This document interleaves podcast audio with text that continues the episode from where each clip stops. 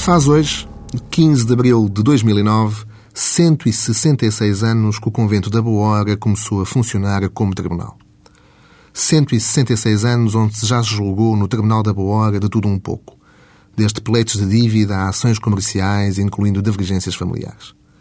Mas é indiscutivelmente como Tribunal Criminal que o Tribunal da Boa Hora se assume como fazendo parte da história, da vida e do imaginário judiciário do país. Pelos 166 anos do Tribunal da Boa Hora, desliza uma memória que, sendo inevitável convite à recordação, não pode deixar de constituir também um desafio à permanente reflexão.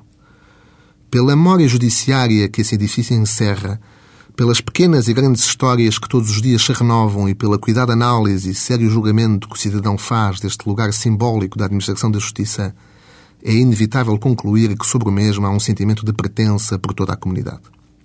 É por isso que, como juiz daquele tribunal há vários anos, mas fundamentalmente como cidadão, não aceito nem me conformo com a resolução do Conselho de Ministros na qual expressamente se afirma a reconversão e requalificação do edifício do Tribunal da Boa Hora para hotel, ainda que de charme.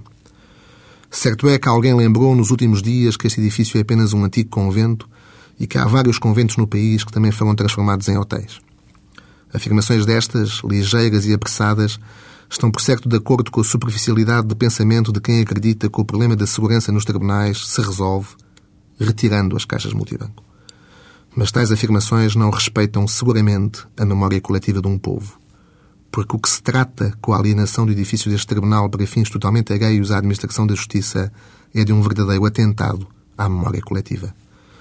Não da memória coletiva dos magistrados, advogados ou funcionários, mas da memória coletiva do país e de todos nós como cidadãos. O Tribunal da Boa Hora é uma referência simbólica e histórica da justiça criminal portuguesa e essa memória tem de ser preservada. A justiça precisa de locais simbólicos e a Boa Hora, que tem uma história indissociável da própria história do país, fazendo por isso parte do nosso património cultural, deveria ser merecedora da parte dos poderes públicos de cuidado, proteção e preservação. Um Estado de Direito define-se também pela forma como preserva a história, como a carinha, como respeita a sua memória. E esta luta, precisamente por isso, é antes de mais uma questão de cidadania.